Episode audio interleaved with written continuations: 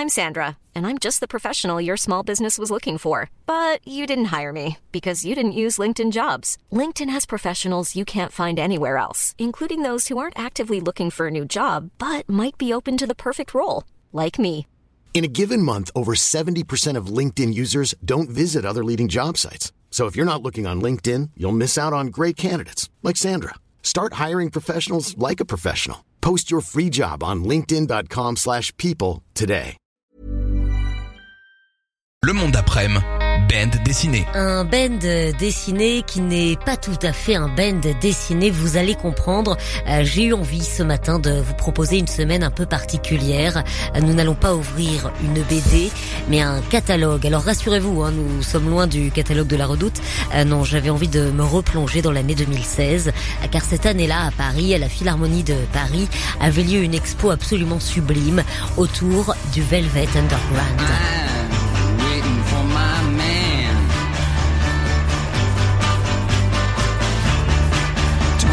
six dollars. The Velvet Underground New York Extravaganza, une exposition qui a eu lieu du 30 mars au 21 août 2016. Il en existe un catalogue, le catalogue de l'exposition, je l'ai depuis très longtemps, donc euh, enfin depuis très longtemps, depuis 4 ans du coup, euh, dans ma bibliothèque. J'avais vraiment envie de le parcourir euh, avec vous. C'est une exposition qui posait une question comment un groupe ignoré par le succès pendant sa brève existence, qui va de 1965 à 1970, euh, sa collaboration en temps couleur avec Warhol, comment un groupe comme le Velvet a-t-il progressivement révélé ses talents jusqu'à devenir la légende rock par excellence? La trajectoire du Velvet Underground est unique, trop précurseur, trop transgressif et désinhibé pour euh, son époque. Il devient une inépuisable source d'inspiration pour les musiciens des décennies suivantes.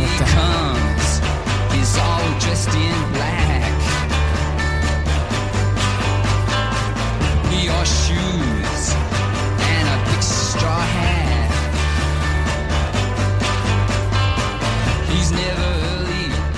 pourrez le lire dans ce catalogue, il était difficile d'imaginer deux personnalités et trajectoires aussi dissemblables que celles des fondateurs du Velvet. Avant de se rencontrer, John Cale et Lou ne partagent rien, ou presque, si ce n'est leur passion du rock'n'roll. Le premier, John Cale, né le 9 mars 1942, est issu de la classe populaire du pays de Galles. Encouragé par sa mère, il va suivre un apprentissage musical académique qui aurait dû le conduire à mener un jour un orchestre. Lou Reed, né une semaine plus tôt à Brooklyn. Il vient pour sa part de la moyenne bourgeoisie juive new-yorkaise. Il va très vite sortir des rails, révélant un tempérament difficile, comme le disent certains. Euh, moi, je dirais plus un tempérament euh, fascinant, le tempérament d'un génie qui est tout simplement inadapté à l'étroitesse d'esprit de la banlieue de Freeport où il grandit. Et ça, on le ressent vraiment à la lecture euh, d'une lettre de Meryl Reed Reiner, c'est la sœur de Reed. Cette lettre, vous la trouvez dans ce catalogue. Je vais vous en lire un extrait. Meryl écrit à propos de Reed. Quand nous avions de la visite, il restait cloîtré dans sa chambre. Parfois, il venait s'asseoir avec nous, mais ses yeux étaient éteints.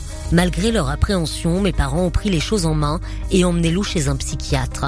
Que s'est-il véritablement produit dans le cadre de la thérapie? Je sais seulement que le psychiatre a recommandé une thérapie par électrochoc. J'ai vu mon frère rentrer à la maison quelque temps après, littéralement hébété et assisté par mes parents, car il était incapable de marcher. Suite à ça, pour passer un petit peu plus vite sur la lettre de Meryl, suite à ça, les parents de Lauride vont accepter de l'inscrire à Syracuse University pour prendre un nouveau départ. Et c'est bien ce qu'il fera. Ensuite, le Velvet Underground verra le jour. Mais d'ici là, il se passera quand même beaucoup d'autres choses et nous allons avoir l'occasion d'en discuter ensemble dans le monde d'après-midi toute cette semaine.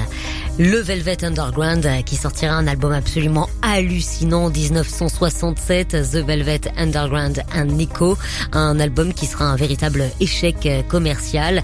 Mais comme le dit la célèbre formule que vous avez peut-être déjà entendue, il n'y eut peut-être que 1000 personnes à avoir acheté l'album à sa sortie, mais chacune a ensuite formé un groupe. Voilà le pouvoir du Velvet, album sur lequel nous trouvons There Again. Le voici sur Rock et Folk Radio.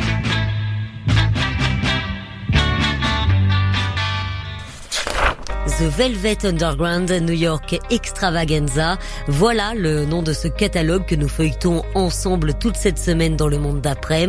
Un catalogue qui nous raconte en détail l'histoire du Velvet Underground avec des photos absolument magnifiques qui n'avaient encore jamais été publiées pour certaines, des documents historiques comme la lettre de la sœur de Lou Reed qui est publiée dans ce catalogue que vous pouvez lire. Nous en avons parlé un petit peu hier. À la fin de l'année 64, c'est ce qui va nous intéresser aujourd'hui. John Cale est engagé pour promouvoir l'une des chansons que Lou Reed écrit à la chaîne pour un label de série B, euh, Pickwick Records. Afin que le son du Velvet prenne forme, il faut à Cale et Reed quelques mois d'expérience commune, d'apprivoisement et de révélation réciproque. C'est là que le groupe va se dessiner peu à peu entre les rues de Harlem et leur refuge du Lower East Side, où Sterling Morrison et Angus MacLeese les rejoignent pour d'interminables sessions de répétition. Teenage Mary said to Uncle Dave, I saw my soul must be saved. Gonna take a walk down Union Square. You never know where you're gonna find there. You gotta run, run, run, run, run. Take a dragon too. Le son du Velvet se construit donc petit à petit, mais il manque encore un élément essentiel à l'identité du Velvet Underground. Il manque Maureen Tucker, Mo Tucker. C'est en décembre 1965 que le percussionniste Angus MacLeese va faire faux bon au Velvet Underground à la veille de son premier concert. Sterling Morrison se souvient alors que la sœur de son ami d'enfance joue de la batterie et possède une voiture, la combinaison idéale. Au groupe, Maureen Mo Tucker va apporter vraiment le beat tribal de Bo Diddley, une frimousse de petit garçon et une candeur flegmatique capable de survivre aux turpitudes de la factory comme aux sautes d'humeur de Lou, de John et de Sterling. Motucker, c'est donc l'élément stabilisateur sur le plan humain et c'est un véritable moteur sur le plan musical.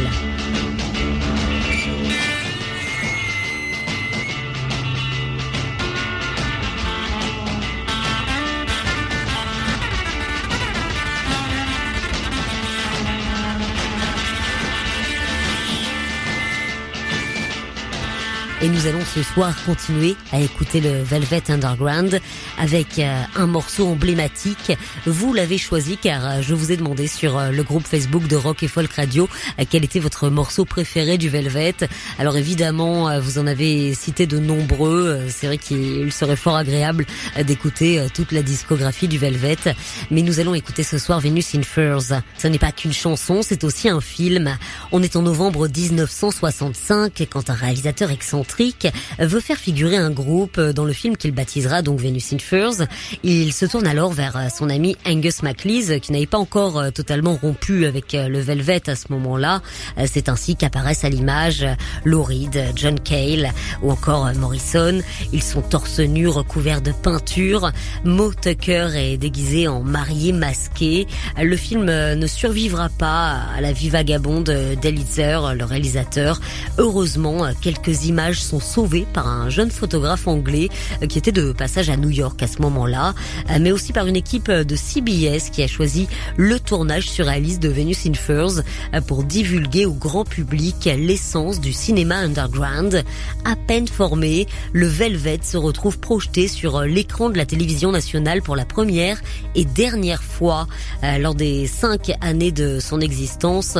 Le groupe va en effet se contenter de rares apparitions sur de petites chaînes locales dont il ne reste malheureusement aucune trace.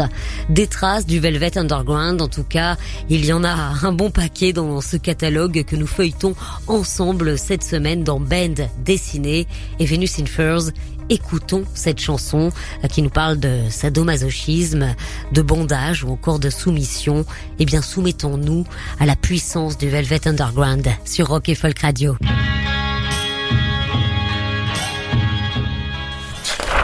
Exceptionnellement, cette semaine, ce n'est pas une BD, mais un catalogue d'expositions que nous parcourons ensemble depuis lundi. Le catalogue d'une exposition qui avait eu lieu en fait à la Philharmonie de Paris entre le 30 mars et le 21 août 2016. Depuis, j'ai dans ma bibliothèque ce très beau catalogue qui s'appelle The Velvet Underground New York Extravaganza, un catalogue qui recèle de petits trésors. Il y a notamment tout un chapitre sur les années que le Velvet passera à la factory d'Andy Warhol. C'est le sujet qui nous intéresse aujourd'hui. Euh, tout ce chapitre est imprimé sur papier glacé, tellement agréable au toucher, euh, tellement agréable aussi à observer. On y trouve euh, des photos inédites du Velvet dans les locaux de la factory d'Andy Warhol. Le Velvet Underground qui sait justement, grâce à ce passage dans la factory, forger un son, un univers, une identité en rupture radicale avec les canons du rock de l'époque. Euh, le Velvet, c'est une poésie innovatrice qui va aborder de front des thématiques comme la sexualité, la drogue, les abus, la transgression. Ils vont interroger euh, sur les conditions de l'existence. Ça va quand même très très loin. Euh, les textes du Velvet Underground et notamment de, de Lou Reed. La musique est à la fois discordante et fluide, ce qui fait que ce groupe est totalement différent des autres groupes. C'est que quand on écoute le Velvet Underground, nous n'avons d'autre choix que de nous impliquer. On est fasciné, mais on s'implique tout autant. Et Andy Warhol va justement euh, s'impliquer. Il va accueillir immédiatement le groupe dans sa factory. À partir de là, le Velvet est propulsé sous le feu des projecteurs.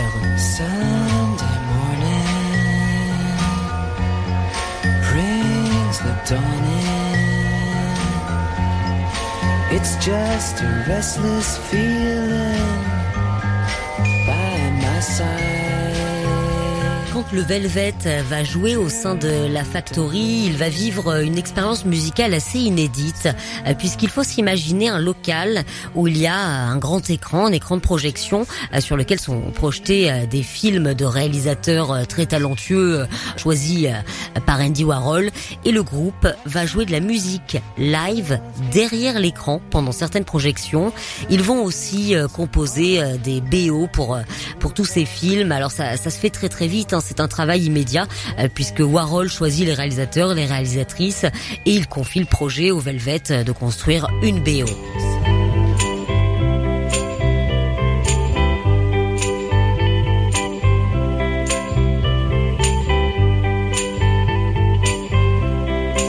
Là où Warhol va aussi apporter euh, sa patte euh, au Velvet Underground, euh, c'est en apportant une voix supplémentaire. Il faut savoir quand même qu'au début, Laurie n'était pas forcément fan. Il n'avait pas très très envie de cette voix féminine. Et pourtant, quelle voix Celle de Nico. Nico devient donc la chanteuse du Velvet Underground en janvier 1966.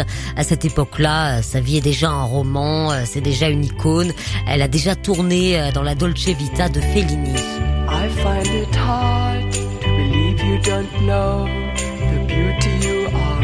But if you don't, let me be your eyes, a hand to your darkness, so you won't be afraid when you think the night has in your mind. That inside you twisted and unkind. Quand elle arrive à la factory, euh, son, sa voix, son chant et surtout euh, son allure nonchalante vont tout de suite séduire euh, Andy Warhol. Il voit en elle, je cite, la figure de proue d'un bateau viking. Il va donc intégrer Nico au Velvet. C'est là que sortira l'album The Velvet Underground and Nico avec la célèbre pochette à la banane de Warhol que vous connaissez tous et toutes. Un album qui se vendra très très mal à l'époque et pourtant un album euh, d'une grande clarté, un album sublime euh, qui ne contient euh, que des bijoux musicaux. Nous allons tout de suite justement sur Rock Folk Radio en écouter un Pale Blue Eyes, qui est peut-être le plus beau morceau du Velvet Underground. Voici Pale Blue Eyes sur Rock Folk Radio.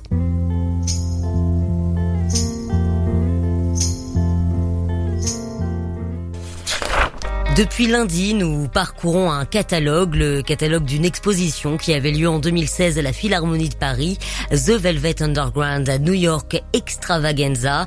Nous avons parlé du Velvet, euh, mentionné le fait que c'était la liberté totale, aucun compromis, euh, des expérimentations en tout genre. On en parle depuis quatre jours. Il y avait donc cette exposition exceptionnelle pour explorer cinq années de 1965 à 1970. En cinq ans d'existence et quatre albums à peine, le Velvet Underground a marqué l'histoire de la musique. Euh, c'est une influence musicale immense, elle résonne depuis les années 70 et encore aujourd'hui. Euh, vous connaissez d'ailleurs peut-être euh, la formule qui dit à propos de l'album à la banane, le premier album du Velvet, une formule qui est attribuée à Brian Eno. Il aurait déclaré "Je parlais à Laurie de l'autre jour et il me disait que le premier album des Velvet n'a été vendu qu'à 30 000 exemplaires dans ses cinq premières années. Je pense que chacun de ceux qui ont acheté une de ces 30 000 copies a fondé un groupe. Mais qui sont les enfants du Velvet? Eh bien, nous pouvons euh, déjà commencer par parler des Strokes. C'est Julian Casablancas euh, qui le dit mieux que personne. Il se confie et a écrit au sein de ce catalogue autour du Velvet Underground. Je vais vous en lire un passage. Le Velvet Underground avait une longueur d'avance, leur musique était bizarre mais elle me parlait. Je n'arrive pas à croire que ce ne soit pas la musique la plus populaire de tous les temps. Écouter leurs albums studio aujourd'hui, c'est comme lire un bon livre qui nous plonge dans le passé. Avec The Velvet Underground, un Nico ou Loaded, c'est les 60s, j'ai l'impression d'être à la Factory d'Andy Warhol ou de traîner au Maxis Kansas City. La façon dont Lou Reed a écrit et chanté sur les drogues, le sexe, les gens qui l'entouraient avec quelque chose de très factuel. Je croyais chaque mot d'héroïne. Julian Casablancas, fortement influencé évidemment par le Velvet euh, lors de la conception du premier album euh, des Strokes, euh, confie avoir énormément écouté Loaded. Il l'écoutait en boucle quand il écrivait ses premières chansons. Alors j'aurais bien aimé vous trouver une reprise des Strokes autour du Velvet Underground. Je, je n'en ai pas vraiment de bonne qualité, mais par contre j'en ai une autre, reprise euh, faite par les Kills. Les Kills qui ont repris plus d'un morceau du Velvet Underground. Ils sont eux aussi euh, fortement influencés par le groupe. Ils ont entre autres repris Pale Blue Eyes, Venus in Furs, mais la plus belle des reprises est I'm Set Free, un morceau que l'on entend rarement quand on Set Free, un morceau que l'on entend rarement quand on parle du Velvet Underground. Écoutons donc cette magnifique reprise, The Kills, I'm Set Free, sur Rock et Folk Radio.